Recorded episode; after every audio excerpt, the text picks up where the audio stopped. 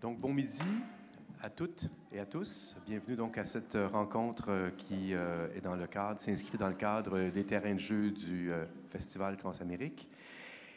Et cet après-midi, on a vraiment un grand, grand, grand, grand, grand honneur de recevoir une artiste majeure, une écrivaine, donc Marie-Claire Blais. Et voilà, donc, avec Kevin Lambert, donc, ils vont s'entretenir devant vous. Mais vraiment, c'est super d'avoir quelqu'un qui a passé sa vie dans l'écriture et de partager donc euh, son art, son. Enfin, vous allez voir, mais je suis vraiment content. Donc, euh, merci beaucoup. Bonne rencontre. Euh, non, je n'ai pas besoin de ça. On en a déjà. pour vous plus tard. Bonjour, merci d'être là. je tenais à, remercier Karen et Jessie avec qui j'ai communiqué pour préparer cet entretien-là. Donc, merci aussi, aussi, au FTA de nous recevoir. Euh, je, vais vous présenter Marie-Claire Blais pour celles et ceux euh, qui la connaîtraient pas ou, euh, peu ou, pas assez. vous êtes originaire de Québec, Marie-Claire Blais. Vous, publiez votre premier roman en 1959 qui s'intitule La Belle Bête, qui est salué par la critique à ce moment-là, notamment par un critique américain, Edmund Wilson qui vous aide à obtenir des bourses, dont la bourse Guggenheim, qui vous permet de faire des séjours aux États-Unis donc dès les années 60. Vous êtes alors dans la vingtaine. Euh, en 1965, vous publiez Une saison dans la vie euh, d'Emmanuel, qui est un, classique désormais de la littérature québécoise qui remporte le prix Médicis. Euh, vont suivre ensuite de, nombreux romans, dont je, mentionne quelques titres David Stern, Les manuscrits de Pauline Archange, Les Nuits d'Underground, Le Sourd sur la ville, qui a été adapté au cinéma par Mireille Dansereau, et L'Ange de la solitude. Votre œuvre vous vaut de nombreux prix, dont le prix du gouverneur général que vous avez gagné à quatre, reprises, le prix Athanas David en 82, le Grand Prix Métropolis Bleu en 2000, le prix Gilles Corbeil en 2005, le Grand Prix du Livre de Montréal euh, que vous avez gagné aussi à deux reprises et le prix Molson en 2016. Euh, c'est à partir, euh, selon les informations que j'ai trouvées, vous me corrigerez si c'est erroné, mais c'est à partir de 65 que vous commencez à vivre ou à séjourner à Key West qui est euh, le théâtre de votre monumental cycle euh, Soif qu'on célèbre aujourd'hui. Euh, donc, c'est un cycle de 10 romans, près de 3000 pages, plus de 200 personnages qui sont mis en scène, une sorte de fresque de l'Amérique contemporaine, dont le premier opus, Soif, paraît en 95. Donc aujourd'hui, je le disais, on, se rencontre pour célébrer l'adaptation théâtrale que Stéphanie Jasmin et Denis Marlot euh, ont fait de Soif. Euh, donc c'est intitulé Soif matériaux. Ça va être à l'affiche euh, le 31, donc vendredi, jusqu'à lundi, le 3 juin. sur scène, il va y avoir une vingtaine d'acteurs qui vont incarner les différents personnages. Euh, donc, je voulais vous parler de théâtre aujourd'hui pour commencer parce qu'on est, dans un cadre théâtral, euh, scénique. Euh, vous avez vous-même écrit pour le théâtre, donc des œuvres pour la scène qui sont publiées en deux, en deux tomes aux éditions du Boréal. Et dans ces pièces-là, on n'est pas toujours très loin du cycle Soif. Donc, avec Noce à midi au-dessus de l'abîme et avec l'île, on est dans des œuvres insulaires qui se passent mm. sur une île qui pourrait être la même que celle que met en scène Soif. Quelle place a occupé le théâtre euh, ou la scène dans, votre parcours d'écrivaine? Une, assez grande place, quand même, parce que euh, en 70, je crois, 112, euh, Yvette Brindamour mettait en scène une pièce écrite assez jeune, là, mais qui quand même reflète la violence d'aujourd'hui, l'exécution L'exécution, c'était euh, la cruauté dans un collège. Euh, euh, en fait, la, grande violence qui nous arrive aujourd'hui dans les collèges, dans les universités, le terrorisme domestique, c'était dans l'exécution. C'était un, étudiant qui décidait de avec, la, avec la, collaboration de ses camarades, de, tuer le plus vulnérable de la classe. Euh, enfin, cette discrimination, cette histoire euh, est, quelque chose qu'on vit beaucoup aujourd'hui, malheureusement, euh, à travers le monde, ce, terrorisme dans, les écoles et dans les collèges.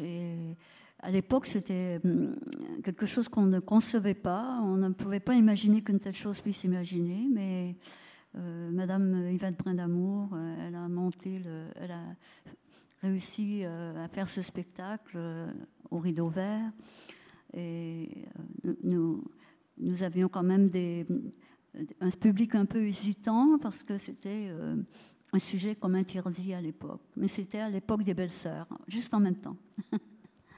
C'est fascinant parce que ça nous renvoie déjà à un côté qui, à un aspect de votre œuvre qui est assez euh, troublant pour les lectrices ou les lecteurs. Il y a un caractère souvent prémonitoire dans, dans, votre écriture. Donc c'est comme si avec cette première pièce-là, vous aviez déjà saisi certains enjeux qui sont encore peut-être plus criants actuellement que qu'à l'époque où elle a été montée. Euh, est-ce que vous, vous, avez approché l'écriture euh, ben, avec l'exécution, mais avec vos autres pièces aussi, de manière différente que le roman? Est-ce que c'est un espace d'expression différent du roman, le théâtre? C'est différent, mais ce qui est agréable, c'est qu'on travaille avec quelqu'un d'autre. Euh, euh, dans le cas du Rideau Vert, c'était euh, Yvette Brandamour, Mercedes Palomino. ensuite, j'ai travaillé beaucoup avec le théâtre de l'Escabelle, Jacques Crête, qui est malheureusement trop peu connu chez nous maintenant, mais qui a fait une, abondance de productions théâtrales étonnante, même une pièce de Fassbinder. Euh, j'ai beaucoup travaillé avec lui euh, dans les années 65-70, et puis plus récemment avec les, Noces à midi au-dessus de l'abîme, euh, où il est question de, ce que vous dites, le monde insulaire, mais en même temps, ce sont des réflexions sur, le monde d'aujourd'hui. Oui, puis sur les injustices aussi il y, a, plusieurs personnages dans le cycle Soif qui sont eux aussi des dramaturges. Puis euh, en, relisant Soif, euh, j'avais oublié cet, élément-là, mais le, personnage de Daniel, qui est, l'écrivain du cycle Soif, qui est un personnage qu'on rencontre dans les dix tomes euh, de la série, on apprend dans le premier tome qu'il a été d'abord qu'il a d'abord écrit du théâtre. Donc, ça, ça, m'avait marqué ça à rebours, comme on avait à parler de théâtre aujourd'hui quelle place ils occupent, ces, créateurs-là de théâtre, dans votre cycle? Euh, Daniel, euh, qui est en même temps le, narrateur euh, de, tout, de, tout, le cycle, hein, il, il, est un auteur, un romancier, qui a écrit un livre qui s'appelle Les étranges années, qui semble être un livre qui se poursuit à travers toute sa vie. Il commence à l'écrire à 30 ans et on le retrouve près de l'âge de 60 qu'il l'écrit toujours. Euh, lui est un dramaturge, il est aussi un dramaturge, mais surtout politique. Euh, euh, il est très touché par la, politique de son temps et c'est un révolté, une sorte d'anarchiste solitaire, mais qui vit une vie assez bourgeoise, mais, quand même un écrivain toujours très sensible à, à l'écriture dramatique aussi, en même temps qu'au roman. Euh, je, tiens à souligner que dans la production euh, de Denis Marlowe et de Stéphanie Jasmin, le, personnage de Daniel euh, est, magnifique parce que on le voit qui porte tous les autres, qui, on, le voit qui est témoin de, la vie de, de, sa famille, mais aussi de la vie du monde actuel dans lequel il vit. Et vraiment, c'est très beau à voir. Euh, donc, vous parlez de l'adaptation de, Denis Marlowe et de Stéphanie Jasmin du théâtre Ubu. Euh, a priori, euh, pour celles et ceux qui ont, ceux qui ont, qui ont, lu Soif vont comprendre ma, ma, réaction, mais a priori, quand on apprend que Soif est adapté au théâtre, il y a une sorte d'étonnement parce que c'est une œuvre qui, qui, paraît très difficile à adapter, qui est écrite dans un, sur, de longues phrases, qui courent, qui court sur plusieurs pages. donc, dans une forme, dans une forme très, presque unique dans, dans la littérature. Euh, il y a eu un, découpage nécessaire et assez difficile à, faire, j'imagine, pour cette, pièce-là. Euh, est-ce que vous avez participé au travail d'adaptation? Comment ça, a fonctionné, le travail avec... Euh? Denis Marlowe a écrit l'adaptation, une adaptation complètement la sienne et complètement originale, en restant très respectueusement près du texte, du cycle en, s'inspirant de trois ou quatre livres euh, du cycle. Mais euh, il m'avait d'abord demandé d'écrire une sorte, de, bah, en fait, une pièce inspirée des dix livres, ce que j'ai fait. Mais moi, j'avais mis les dialogues euh, et aussi j'avais parcouru les dix livres en, en, ajoutant, par exemple, des personnages que vous connaissez comme Yin et le cabaret enfin la vie de la rue et, on ne pouvait pas tout mettre. et moi, j'avais essayé de faire une sorte d'assemblage des dix, euh, livres. Euh, avec beaucoup de personnages qui jouent comme des jeux de, qui sont dans une sorte de chorale. Et lui, il n'y a pas de dialogue. Alors il a tout fait selon son propre désir et sa propre originalité, euh, ce qui donne euh, un texte euh, très très émouvant, saisissant même. je ne sais pas comment il a fait pour unir toutes ces dimensions-là, mais c'est très mystérieux, mais il a réussi. donc, vous, mentionnez Yin et le cabaret. C'est un des groupes de personnages qu'on rencontre dans le cycle qui sont. Euh, c'est un bar de drag en fait, qui sont au cœur de l'île puis qu'on suit euh, sur différents tomes. Je vais juste le spécifier. On, aura l'occasion d'en reparler.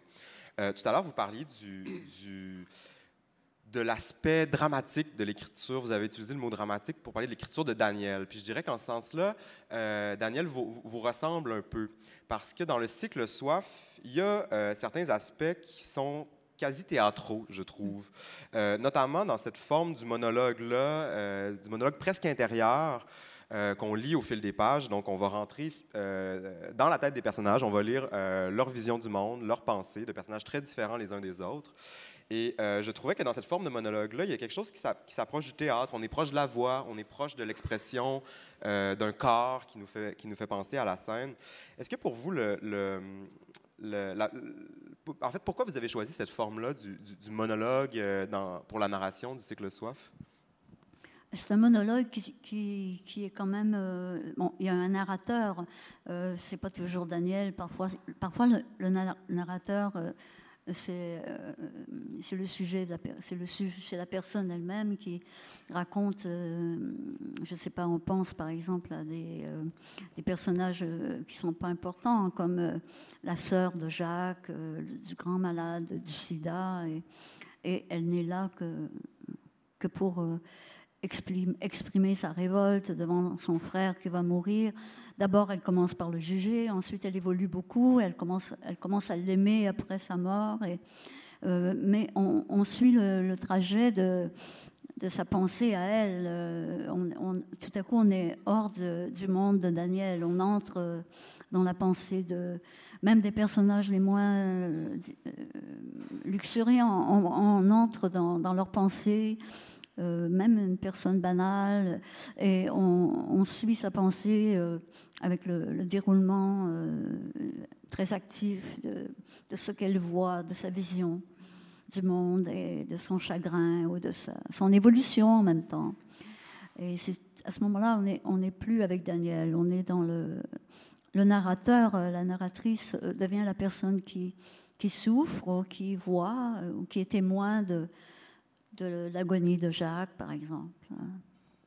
Et, qu'est-ce qu'elle permet de, différent d'une narration plus traditionnelle ou plus impersonnelle, cette, cette, euh, cette narration que vous, vous, dites bien qui demeure à la troisième personne, donc on n'entre pas dans la voix euh, directement des, personnages, mais on, embrasse quand même leur, leur, vision, comme vous le dites. Qu'est-ce qu'elle permet de différent d'une narration plus traditionnelle?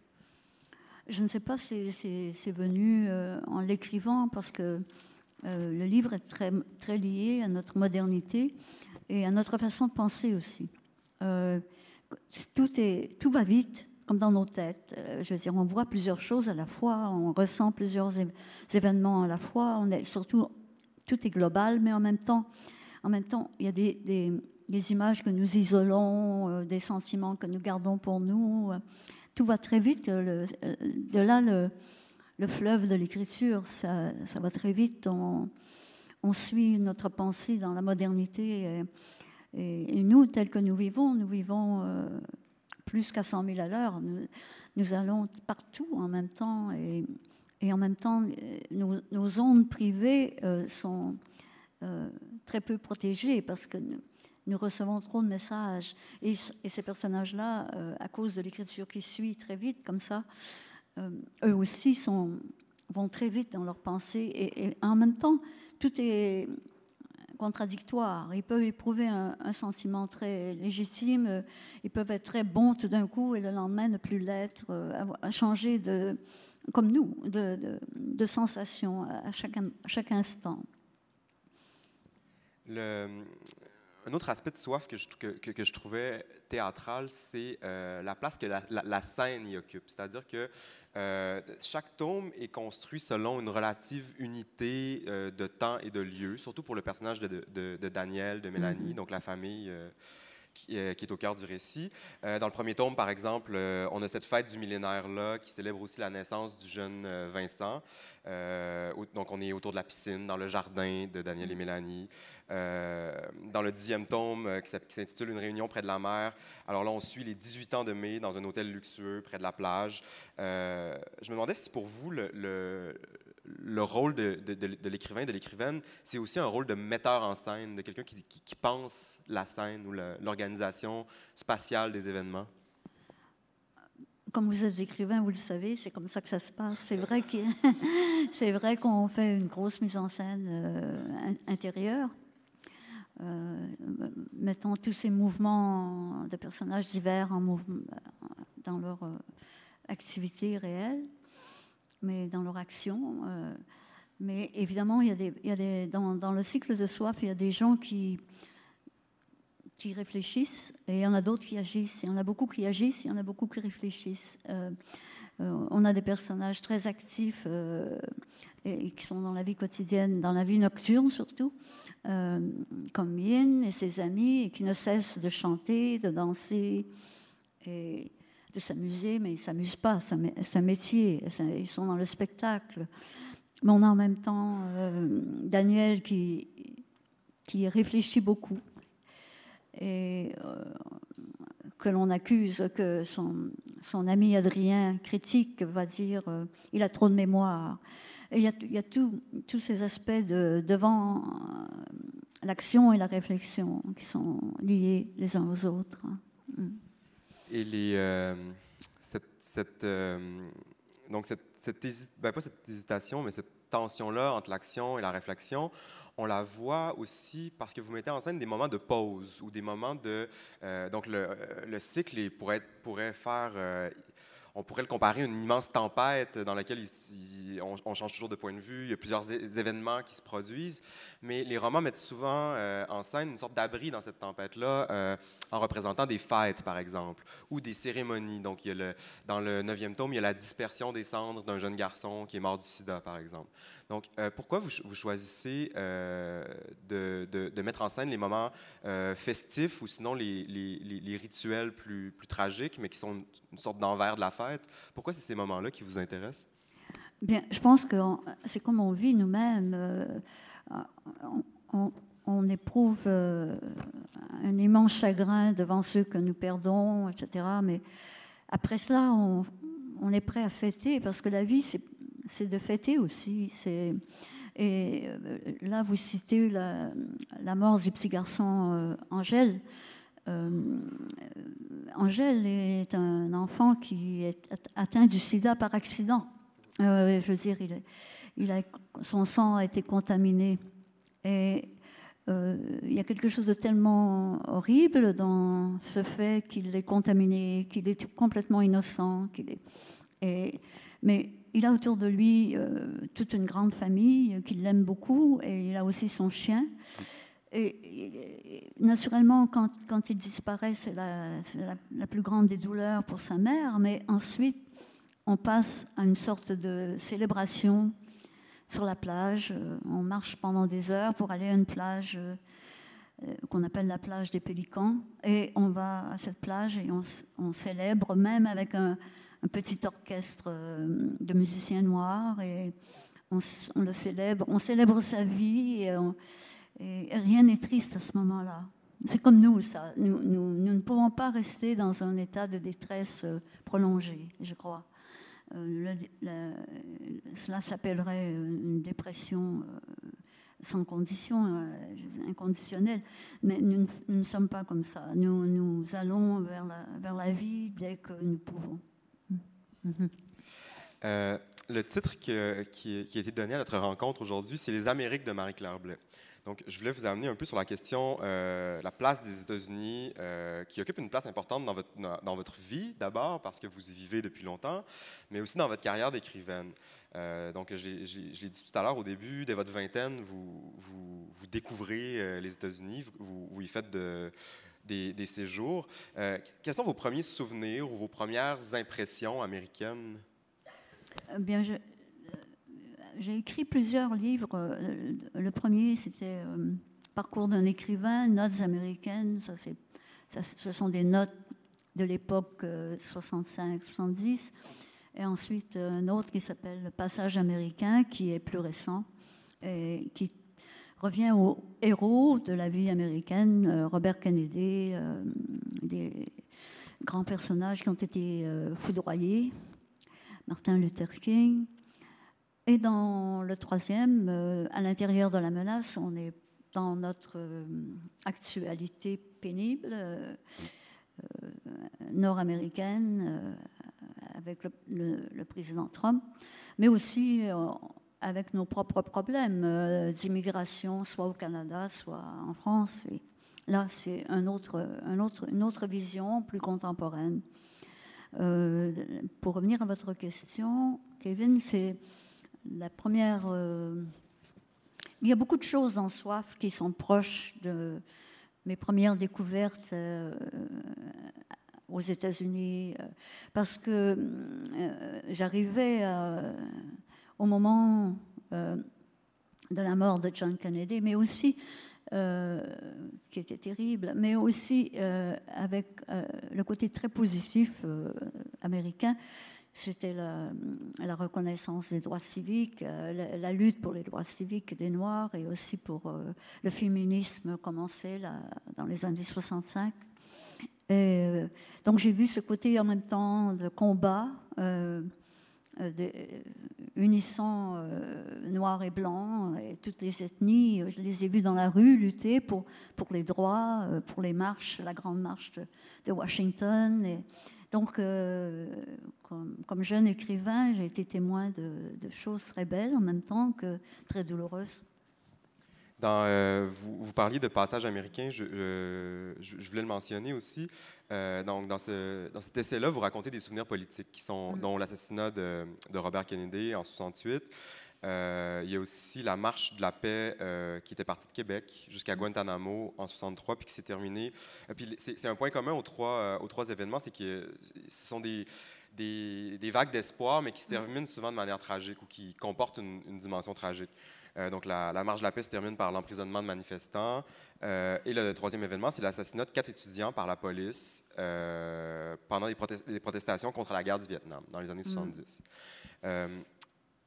votre œuvre porte depuis, depuis euh, toujours, depuis les premiers livres que vous avez écrits, euh, une dimension de révolte. Est-ce que vous mm. diriez que ces découvertes ou ces, cette formation politique-là a, changé l'objet de votre révolte ou d'autres euh, vers d'autres réalités? C'est surtout des sentiments d'injustice, des sentiments que, c'est trop injuste ou que c'est une sorte de révolte qui n'a pas d'apaisement parce que nous l'éprouvons tous devant, l'injustice.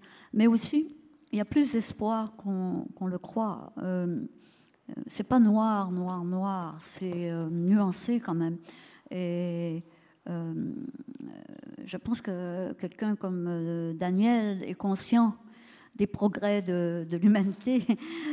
De même que sa femme Mélanie, elle dit toujours, ben de toute façon, le, le, le, cycle de soif tel que le présente Denis Marlowe et Stéphanie Jasmin s'ouvre sur l'an 2000. Donc on commence, on, est, on est plein d'espoir que euh, c'est un siècle blanc comme la neige, comme ils disent. Hein. Et, tout de suite, il y a des catastrophes et des tragédies, mais euh, l'espoir humain est si fort, et surtout chez des jeunes gens. Euh, alors, dans, dans, dans, la première partie de Soif, on est encore à l'aube d'un siècle nouveau, donc on est on a beaucoup d'espoir encore. Et, ces espoirs vont se réaliser aussi. Euh, ben, c'est surtout euh, le personnage de Mélanie qui va parler des, progrès pour aider les femmes. elle incarne cet espoir, si je puis dire. Et, il est, tellement naturel de, de concevoir la vie toujours comme une chose nouvelle, pas comme une chose ancienne. Mais malheureusement, dans le cas de Daniel, il porte le passé, même s'il est très jeune. Euh, oui, euh, euh, on sent à votre, votre ben, à la manière dont vous en parlez qu'il y, a un engagement très, très sincère, très important pour vous dans la, ben, dans, dans, la vie, dans votre vision du monde. Mais, mais je dirais aussi dans votre, dans votre littérature. Donc, on, Soif est une, œuvre, est une œuvre résolument politique. On le voit avec ces personnages que vous venez de nommer, donc Daniel et Mélanie, qui sont, qui sont des militants. Euh, même Daniel va devenir, euh, à la fin du cycle, un militant écologique, alors que c'est des questions qui sont, qui sont là au début, mais qui vont s'affirmer au, fil du cycle, mais aussi dans la manière dont vous représentez euh, toutes ces communautés de, marginales, de, marginaux pardon, auxquelles on pourra revenir. J'avais envie de vous poser une question plus générale sur la, sur la dimension politique de votre écriture, sur la place ou le, ou, le pouvoir de la littérature et des arts face aux menaces qui planent. Euh, j'utilise menace à cause du titre de votre essai euh, à l'intérieur de la menace. Mais les, arts, c'est très important pour ces personnages, pour ces gens-là, comme pour nous. Euh, je pense que tout à coup, il, y a comme un apaisement, une sorte de triomphe personnel. Si, parmi eux, il y a des artistes ou des écrivains qui se sentent tout à coup comblés par le travail qu'ils font, non par la réussite nécessairement, mais par euh, le besoin d'écrire qui soulage, euh, ou le besoin de faire de la musique qui soulage aussi, parce que dans ces livres-là, il y a un grand nombre euh, d'artistes, de musiciens, de, littéraires, de, de peintres. Il y, a, beaucoup d'artistes, et chacun trouve dans son art, euh, parfois une, façon de se révolter publiquement, euh, comme le fait le peintre Harry, euh, mais même Daniel dans son, dans son art à lui. Mais en, général, quand il y a des musiciens, ils sont très heureux de pouvoir écrire de la musique ou ils sont très heureux de composer. Il y a, un bonheur dans, dans, dans, leur art. Il y a un soulagement, il y a une délivrance euh, par le fait qu'ils sont des artistes, des écrivains. C'est important pour eux. Oui, puis vous, vous, le dites bien qu'il y a une communauté euh, importante euh, d'artistes qui pratiquent des arts très différents les uns des autres, donc autant la musique que la danse, le théâtre, je le disais tout à l'heure, la photo, la peinture. dans ce, paysage-là, il y a souvent des, artistes qui sont très engagés envers des causes. Donc, il y a ce chorégraphe qui fait une grande chorégraphie sur, euh, les, morts du sida. Il y a Samuel, le jeune garçon, qui va devenir chorégraphe à son tour euh, en vieillissant et qui fait euh, un spectacle sur la pollution. Donc, ça nous ramène à la cause écologiste. Je, remarquais que dans la pièce montée par Denis Marlot et Stéphanie Jasmin, donc surtout à partir du premier tome de Soif, euh, mais aussi avec des extraits de, euh, du quatrième tome, Naissance de Rebecca à l'ère des tourments, du neuvième, Des chants pour Angèle, et du dixième, donc Une réunion près de la mer, euh, mais qui, suit surtout la trame du premier. on rencontre des questions qui sont brûlantes d'actualité. Puis là, je voulais, le nommer pour le public, les, thèmes qu'on rencontre dans ces romans-là. il est question de violence policière, il est question de l'épidémie du sida, je l'ai dit, il est question de la crise des réfugiés cubains d'abord dans le premier roman, mais qui devient une crise des réfugiés généralisée dans les derniers, puis que, vous reprenez, dont, dont, vous reparlez dans votre essai à l'intérieur de, de, la menace, dont on pourra parler après. Il y a euh, la lutte contre la peine de mort, sur lequel le roman s'ouvre, avec ce personnage d'avocate, de Renata, qui, euh, qui, qui, est engagée contre la peine de mort. La question des violences sexuelles dont les femmes sont victimes aussi. Euh, qui, est abordé, le racisme, euh, la haine meurtrière, euh, le terrorisme, les changements climatiques, je l'ai nommé aussi, mais aussi l'homophobie et la transphobie. Donc, on a vraiment un portrait très, très large des, enjeux politiques contemporains, actuels. Mm. puis je me demandais, par rapport à la, à, la forme d'écriture que vous avez choisie, donc ce cycle très, très vaste, là, très, très immense, qui, qui, va vraiment dans l'immensité, est-ce que c'était nécessaire d'avoir une d'avoir ce style immense-là pour, pour aborder toutes ces grandes questions-là? Est-ce qu'il y, a un lien entre, entre l'importance des questions et la forme elle-même de votre écriture? Mais la forme permet, la forme euh, la forme d'écriture est large, elle est vaste et elle permet d'inclure beaucoup, beaucoup de beaucoup de pensées, beaucoup de réflexions des personnages eux-mêmes sur la vie, sur la vie contemporaine, sur ce qui nous arrive à tous. mais malheureusement, il y a toujours aussi Bon, il y a peut-être que Daniel euh, euh, rêve. Euh, ben, la famille de Daniel accueille des réfugiés, des Cubains, des Haïtiens. Mais par contre, il y a toujours l'autre côté. Hein. dans le livre, dans les livres du cycle de soif, il y a toujours l'autre côté, c'est-à-dire les, les, gens qui ne veulent pas des réfugiés dans la, dans la pièce de Denis, euh, il a mis l'accent beaucoup sur euh, le maire, par exemple, euh, ce qui n'est pas le cas du maire de Key West. C'est un maire imaginé qui dit à, la famille, mais vous êtes trop généreux pour les réfugiés, c'est mal, vous les encouragez, etc. Et, à travers tous les livres, il y a toujours le contraste, il y a toujours l'apparition du, sceptique ou du mal, en quelque sorte, parce que c'est ça, euh, qui dit non, laissez-les mourir, euh, envoyez-les, euh, ou bien cette femme qui, qui nettoie, qui balaye sa, son, sa pelouse, en quelque sorte, et qui dit à, Daniel, à cause de vous, on a tous les, on a les gens, les minorités les plus détestables sur notre île. Donc il y a toujours ce contraste violent, de la violence contre, contre l'idée de, d'essayer de, un peu de, de, faire du bien un peu, parce qu'ils savent très bien qu'ils ne, vont, pas réussir à sauver tous les réfugiés. Ils en sauvent trois, quatre, c'est tout, n'est-ce pas? Mais juste le fait de, sauver ces gens-là, ils sont, ils sont contredits déjà par euh, une société. Euh, ici, il n'est pas question de West, qui est une ville très tolérante, mais de ce qui se passe en fait dans le monde en ce moment. Nous, quelques pays sont généreux et accueillent euh, les réfugiés, et d'autres font comme dans le livre, nous n'en voulons pas. Et, il y a aussi cette scène euh, où on dit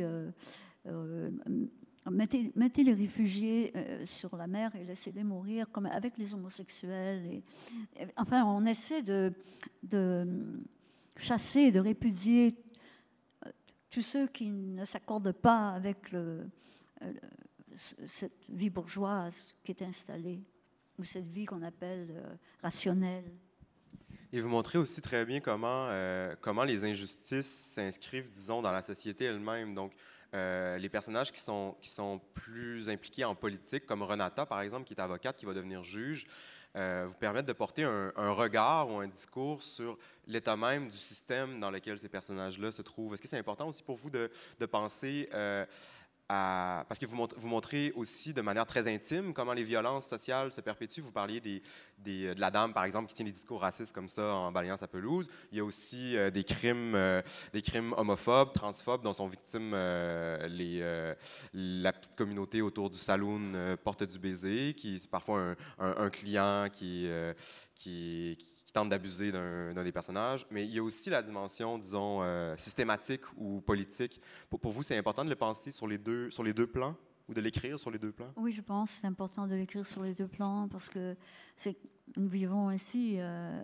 toujours avec le, le, contraire de ce qu'on le contraire est toujours le, il y a toujours quelqu'un pour euh, euh, détruire une révolte ou pour ici dans ce cas-ci les, jeunes gens qui sont dans leur cabaret sont ouverts à tout le monde. Ils invitent tout le monde à venir à leur spectacle. Mais parmi ces gens-là, il y a parfois des, euh, des gens très violents qui leur veulent du mal.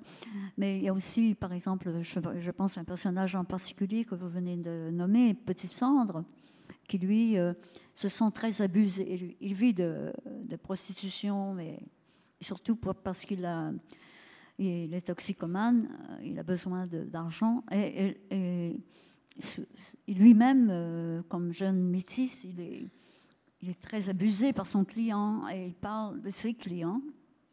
Et il parle de cela euh, comme étant conscient de ces abus-là. Donc, on, je, pense que s'il y a des gens qui n'ont pas lu Soif, vous commencez à comprendre toute l'ampleur qu'a cette fresque-là, euh, cette forme romanesque-là qui, donne vraiment dans la démesure de l'écriture, dans une, réflexion sociale très large.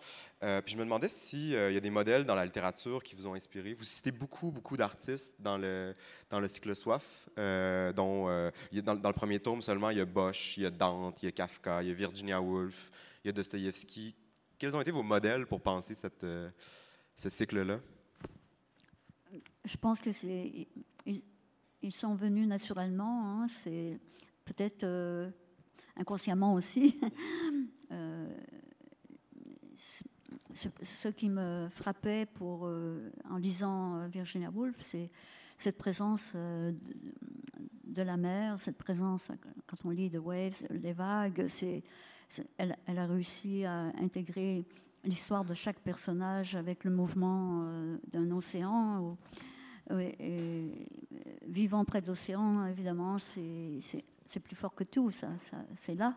Mais aussi, il y a des, sans doute que de façon souterraine, euh, la lecture de Faulkner, euh, de Virginia Woolf, euh, de Gogol, enfin, tous les écrivains que je, je, lis est rentré systématiquement dans cette vision du monde.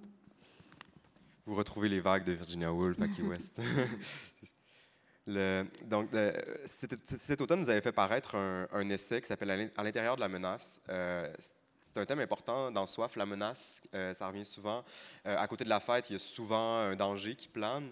mais j'ai été frappé en, repensant au cycle en entier parce que j'ai eu l'impression qu'au début du cycle, la menace est plutôt sourde. C'est-à-dire mm. qu'elle est là, mais elle ne s'incarne pas dans un, nécessairement dans des gestes violents. Euh, pour donner un exemple, dans le, dans le cinquième tome, je crois, Le jeune homme sans avenir, il y a un attentat qui, qui se prépare envers l'aéroport. On croit comprendre qu'il y en a un, du moins, mais il est avorté. Donc, euh, l'attentat n'a pas lieu.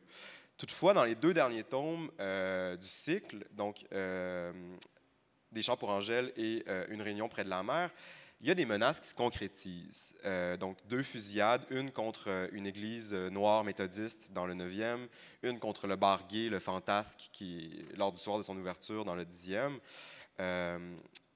est-ce que est-ce que c'est voulu pour vous cette place plus grande ou plus, ou plus palpable que prend la menace dans les derniers tomes? Est-ce que c'est lié à un changement dans la société américaine? Mais ça, ça, n'appartient pas qu'à la société américaine. Et le cycle de soif est pour. Euh, quand il y a menace, ça considère. Euh, c'est, une menace euh, universelle, mondiale. Et si on, voit le bar local qui s'appelle le Fantasque, un bar nouveau qu'essaie de construire les amis de Yin, le jeune travesti, très créateur d'ailleurs, mais ce, terrorisme, il, est, constant dans nos vies maintenant, fait partie de nos vies. Il ne se passe pas que dans la société américaine, et, c'est cela qui est, dit dans le livre aussi. Dans les livres aussi, c'est que euh, nous sommes témoins désormais d'un terrorisme universel et, et souvent incompréhensible. Euh, dans certains livres, il est possible de l'isoler, comme euh, dans des chants pour, des chants pour Angèle. On a, on a un jeune homme euh, de bonne famille qui rentre dans, un, dans une église noire et qui tue une douzaine de personnes. c'est un phénomène qui n'est pas qu'américain, malheureusement, on, on, le sait maintenant désormais que c'est devenu une part de nous-mêmes. Euh, et, c'est beaucoup plus nommé dans les derniers livres, comme vous le remarquez, Kevin, mais euh, c'est aussi que c'est partie de nous-mêmes. C'est désormais quelque chose qui, fait partie de nos esprits, de nos, je dirais, de nos habitudes quotidiennes. On voit ça à la télévision, on ressent de moins en moins de, euh, scandales. Hein. On, ressent, tout devient plus sourd en nous. Euh, dans le premier livre, ce sont des apparitions menaçantes. Mais dans, dans les autres livres, ce sont des, apparitions inhérentes à notre vie, à nos vies. Et euh, on, pense que quelque chose comme ce qui arrive avec Angèle, avec euh, le jeune homme dans des champs pour Angèle, que nous n'oublierons jamais ça. mais nous l'oublions. C'est ça qui est incroyable. Et c'est pour ça peut-être hum, qu'il est, qu'il est possible, qu'il faut nommer euh, des désastres, les victimes de ce terrorisme universel comme étant euh, des moments où on doit plonger notre conscience, ne pas oublier. C'est ça qui est en nous, nous oublions très vite. Vous insistez beaucoup sur le fait que c'est à l'intérieur de nous, que ça, que ça part euh, aussi, qu'on que, que, est à l'intérieur de la menace, qu'on fait partie de ce monde-là. Puis dans votre écriture, on, on s'en rend compte parce que euh, donc, avec ce monologue intérieur-là dont je parlais au début, on, rentre dans la tête euh, des personnages les plus terribles aussi. Mm. Donc, les, personnages qui sont, qui sont bons, qui sont bienveillants, on, on, a aussi accès à leurs pensées, mais aussi aux pensées de ce jeune homme, par exemple, qui est un tueur, ou d'autres personnages assez terribles. Est-ce que pour vous, euh, la littérature a une forme de capacité à nous aider à comprendre ces phénomènes-là, ou à les penser du moins? Ou... Au moins, on peut fixer dans le temps ces moments d'horreur. Et, nous, avons eu ici au, Québec euh, du terrorisme aussi, nous le savons. Et, le jeune homme qui est terroriste, euh, qui a tué euh, dans une mosquée, il a l'air d'un jeune homme ordinaire. et dans Des champs pour Angèle, c'est aussi un jeune homme ordinaire qui tue. Donc, c'est pas, on ne remarque pas Aujourd'hui, on ne remarque plus les assassins. Ils sont devenus comme tout le monde. Et euh, c'est ce qui est inquiétant, je crois, et dans les livres, dans ces livres-là, mais aussi, c'est important d'essayer de comprendre ce qui se passe dans la tête euh, d'un jeune homme comme celui qui est décrit dans Des Chants pour Angèle, qui, qui a une mentalité de meurtrier que ses parents ignorent. Tout le monde ignore que c'est un meurtrier dans la maison. Et il grandit comme ça. Et rien ne semble explicable, sauf que il y a eu des ancêtres, il a des ancêtres, il porte, il porte une conscience malsaine.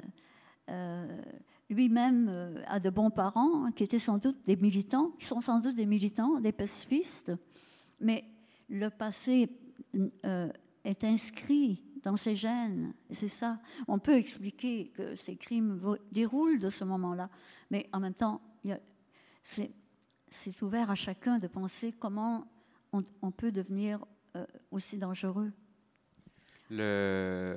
Vous, disiez qu'il ne faut pas oublier ces moments-là. Là, vous parlez du passé presque ancestral de ce jeune garçon-là qui revient, puis qui serait peut-être une des causes de son, acte meurtrier, ou du moins la littérature nous permet de le penser.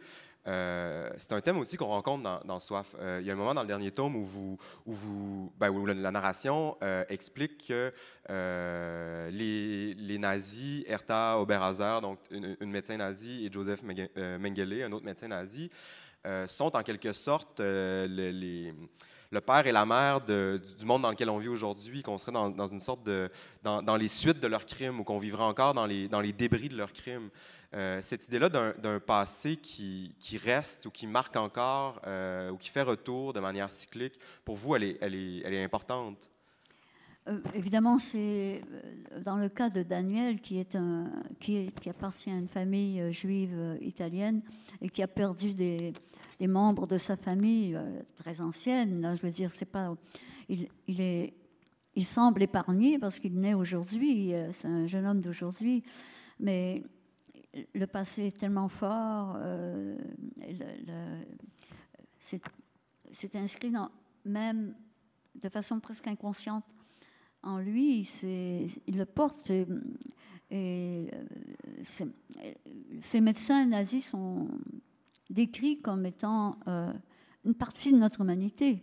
Ils ne sont pas, dans ce livre-là, Une réunion près de la mer. Daniel euh, introduit dans notre humanité des monstres.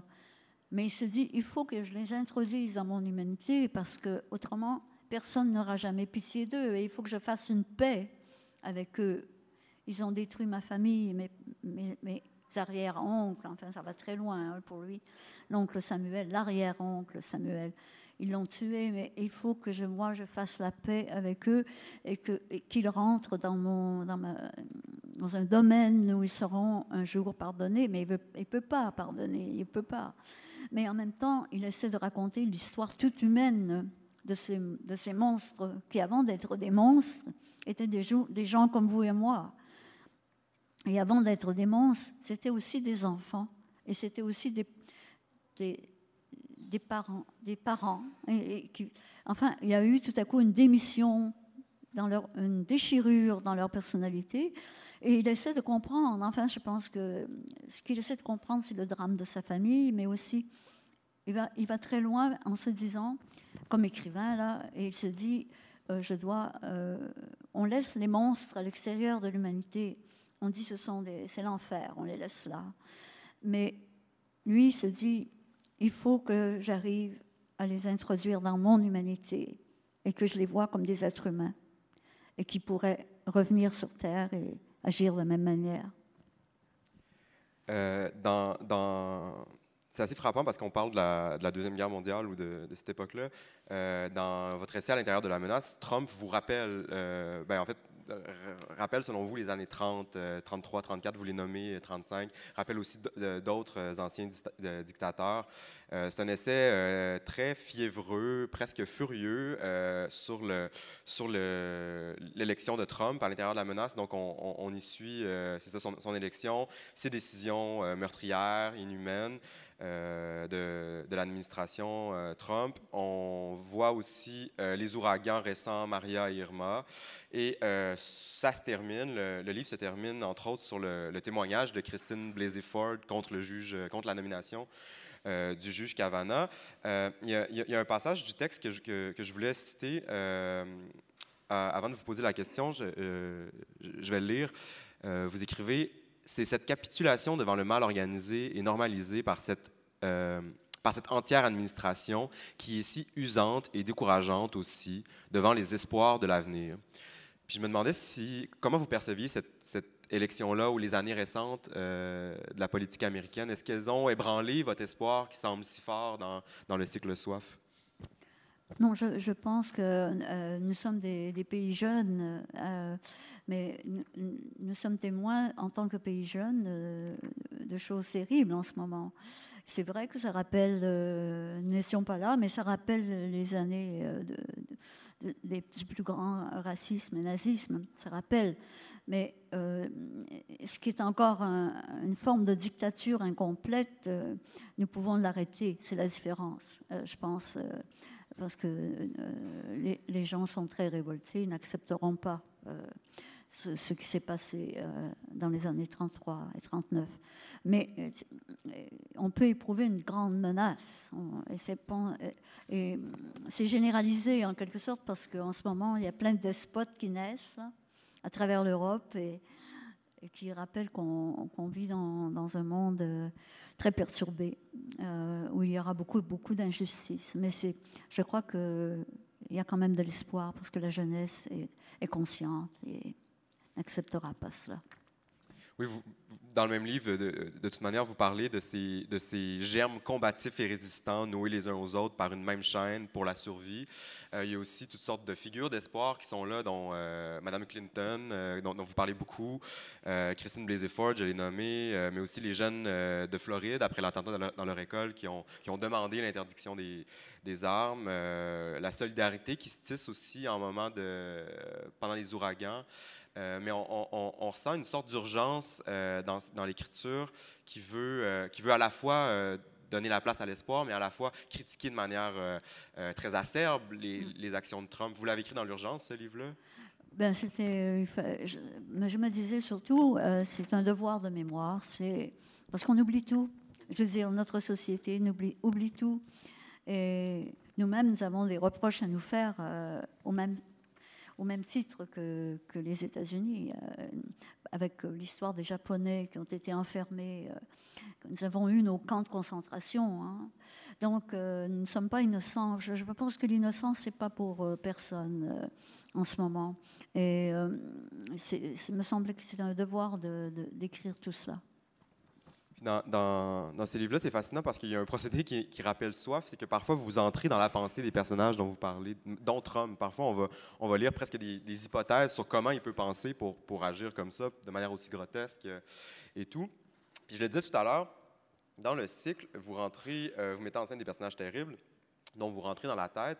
Comment vous, vous approchez l'écriture lorsque vous écrivez sur des gens qui sont euh, soit euh, très loin de vous, ou soit, ou soit très, très, très effrayants? Est-ce que, est que vous, vous, approchez l'écriture différemment? Faites-vous de la recherche? Comment vous vous, vous, inspirez pour faire ça?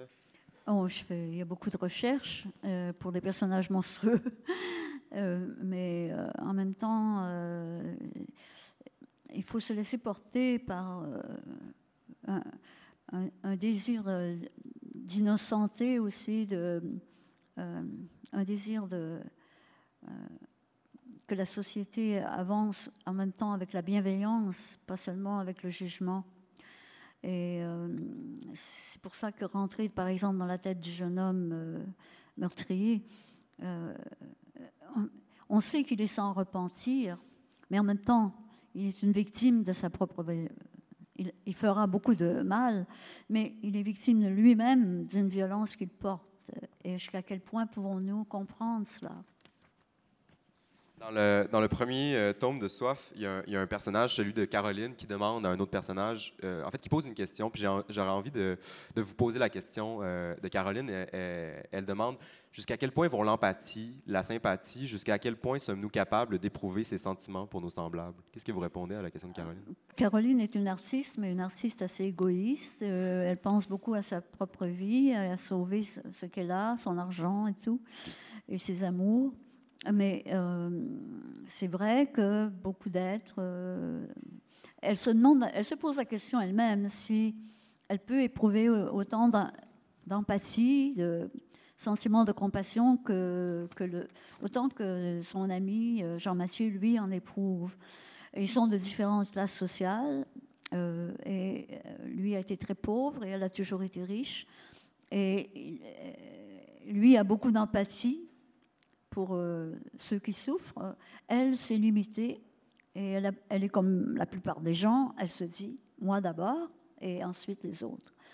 Mais elle est, toujours dans cette relation euh, avec elle-même où elle se demande, euh, eux sont capables d'éprouver de l'empathie, moi je ne peux pas. Et il y, a, a, cela chez l'être humain aussi, qui est une normalisation, un arrêt parfois devant la souffrance d'autrui qui, qui, fait que c'est trop pour chacun, c'est trop pour nous. Et c'est le travail du roman, de la, du théâtre, de la littérature, de, de porter cette empathie-là, que certains n'arrivent pas à porter? Euh, on essaie d'avoir de l'empathie pour chacun, mais c'est sûr qu'on ne peut pas, comme, comme elle, Caroline, c'est une partie de nous-mêmes. Euh, il y a, il y a en nous une, façon de se protéger contre l'empathie, contre, contre, contre, la compassion, contre, parce que cela nous semble aussi un sentiment excessif qui pourrait nous détruire. Il y a ça aussi en même temps.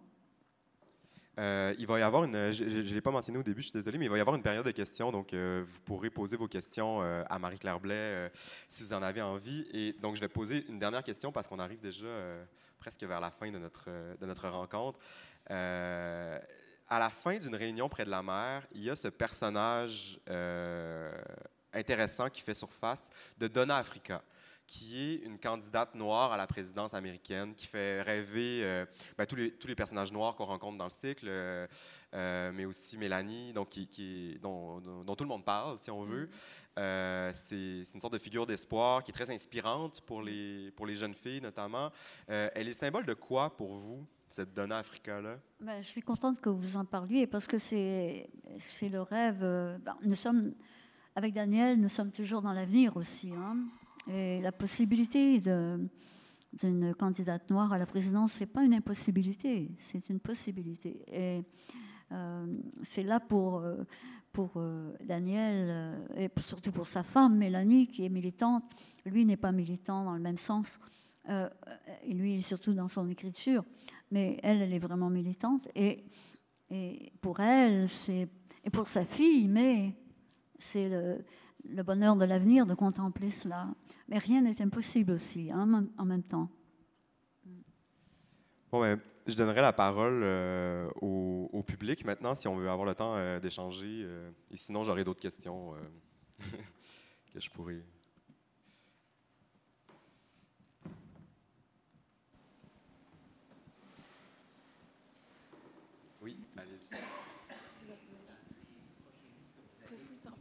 Dans les prochains livres que vous allez écrire, est-ce que vous pensez un jour situer l'Action au Québec, au Canada? Il y en a plusieurs qui ont été écrits, inspirés par le Québec, mais surtout au début, euh, comme euh, les manuscrits de Pauline Archange. Euh, pas une saison, mais une saison, c'est plutôt symbolique. Mais enfin, c'est inspiré quand même par un malaise québécois. Mais je ne sais pas, on, essaie d'être universel, c'est tout.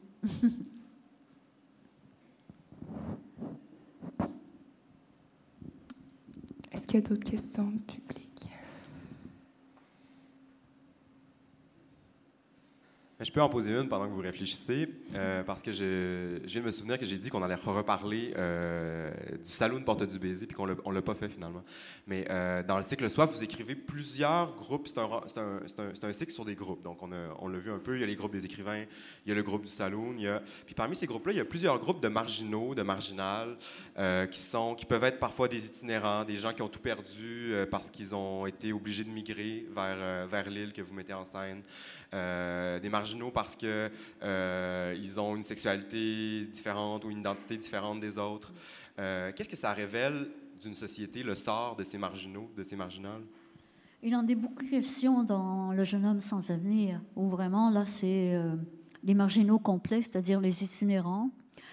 mais là même, il y a l'espoir, parce que le, garçon dans Le jeune homme sans espoir, sans avenir, il, il a un avenir finalement de musicien. Et, euh, mais je, je, pense que là, c'est le plus démuni qu'on puisse trouver quand même euh, les, les, itinérants qui n'ont pas leur place dans la société, aucune société en fait finalement. Et ils vont, euh, ben, plusieurs marginaux marginales vont fonder une sorte de, groupe ou d'œuvre euh, caritatives qui s'appelle le Jardin des Acacias. Donc, ils ont quand même une, une, force productive et aussi ils, ont, une capacité de se sortir de leur situation par, euh, par l'action. Comment vous le voyez, cet engagement-là? C'est une réaction communautaire à la détresse. il y a il y a ce jardin, euh, ce jardin des acacias. C'est une maison qui s'ouvre euh, pas seulement pour les Sidéens, mais aussi pour les, gens sans, toit, sans foyer. Et on s'y retrouve, euh, c'est-à-dire les, les, inadaptés se retrouvent ensemble et deviennent très productifs ou ont des sentiments d'affection, de solidarité les uns pour les autres. C'est c'est cette maison, les jardins, au Jardin des Acacias, qui est une euh, invention de, Yin et de ses amis pour accueillir d'abord ce qu'on appelle les, queens, les, reines euh, du travesti, des travestis, qui, vieillissent et qui n'ont pas de foyer, et qui sont abandonnés. Mais aussi, surtout, ça touche dans ce jeune homme euh, sans avenir, ça touche beaucoup le, l'itinérance euh, presque sans espoir, sauf dans le cas de, du jeune musicien qui, lui, retrouve sa, sa vraie vie dans la musique. Mm.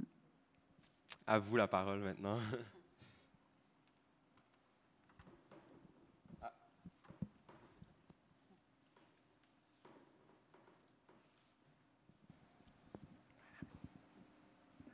Vous vivez aux États-Unis, votre votre, le cycle Soif? Se déroule en grande partie aux États-Unis. J'aimerais que vous euh, connaître un peu la répercussion de cette œuvre-là euh, auprès du public américain. Est-ce que cette œuvre est traduite en anglais? Oui, elle est traduite euh, par Nigel Spencer et aussi Sheila Fishman pour le livre Soif. Ils ont reçu des prix importants comme le prix gouverneur général je regarde un peu autour de moi et malheureusement, beaucoup ne se reconnaissent pas. c'est dommage. Mais c'est bien, c'est bien accueilli quand même. Oui. On voit ça comme une œuvre de fiction. Parce que si on fait des recherches un peu, nous, on peut reconnaître certains personnages. Quand... Donc, vous, vous, dédiez plusieurs livres à Sushi, puis quand on regarde un peu Sushi, c'est un, un drag queen. Euh, mm. euh, donc... On lui se reconnaît, mais je parle de, de la, des personnages, par exemple, comme euh, Renata, on ne, se reconnaît, ne peut pas se reconnaître. Non, plusieurs ne se reconnaîtraient pas. Est-ce que vous les connaissez tous, les personnages? C'est un mélange, hein, c'est comme toujours.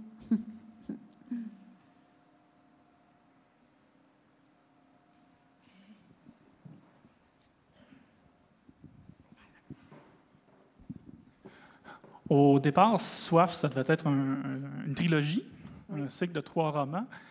Euh, à partir de quel moment euh, vous avez réalisé que le, projet est en train de devenir euh, gigantesque au point de devenir dix romans? comment on organise aussi au niveau technique ce roman-là? Moi, j'ai de la difficulté à, concevoir comment vous écrivez, comment vous organisez tous ces personnages-là, ces voix-là dans votre tête, est-ce qu'il y a un plan construit dès le départ ou est-ce que ça vient un peu euh, au fil de, la pensée? Il faut que la structure soit présente parce qu'autrement, on ne peut rien comprendre. Mais, euh, mais ça, peu à peu, en travaillant fort, on y arrive. Mais le, premier livre, Soif, c'était pour moi le plus difficile. C'était le départ et c'était le plus difficile. Euh, j'ai eu la chance d'avoir un éditeur, euh, Jean Bernier, chez Boréal, et en France, euh, un très bel éditeur, un très bon éditeur aussi, qui ont compris le, premier livre. cette compréhension m'a permis d'avancer. Mais je pense que si j'avais pas eu leur, je dirais, approbation, ça aurait été très difficile de continuer dans cette voie parce que c'est une voie stricte, rigoureuse.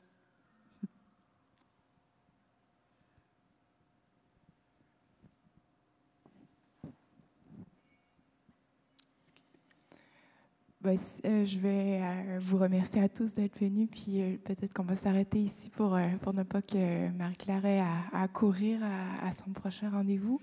Je vais signaler, je vais signaler les, les, les, livres dont j'ai parlé. Donc, à l'intérieur de la menace, c'est votre dernier essai qui est paru aux presses de l'Université de Montréal. Je vais aussi signaler le dernier tome de la série En date, donc Une réunion près de la mer, qui est paru chez Boréal.